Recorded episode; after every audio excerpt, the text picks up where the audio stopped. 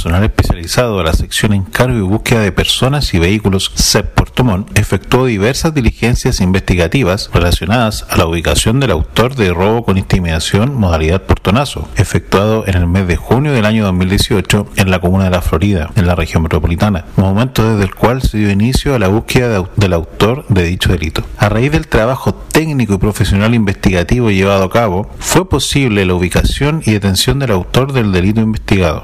Esto ocurrió en el sector rural de Quitripulli, en la comuna de Chonchi, lugar en el cual se encontraba hace ya unos meses. Este sujeto es un joven de 21 años, el cual mantiene amplio prontuario policial por ser autor de diferentes delitos violentos que atentan a la sensación de seguridad de la ciudadanía, tales como robo con intimidación, robo de vehículos y lesiones graves.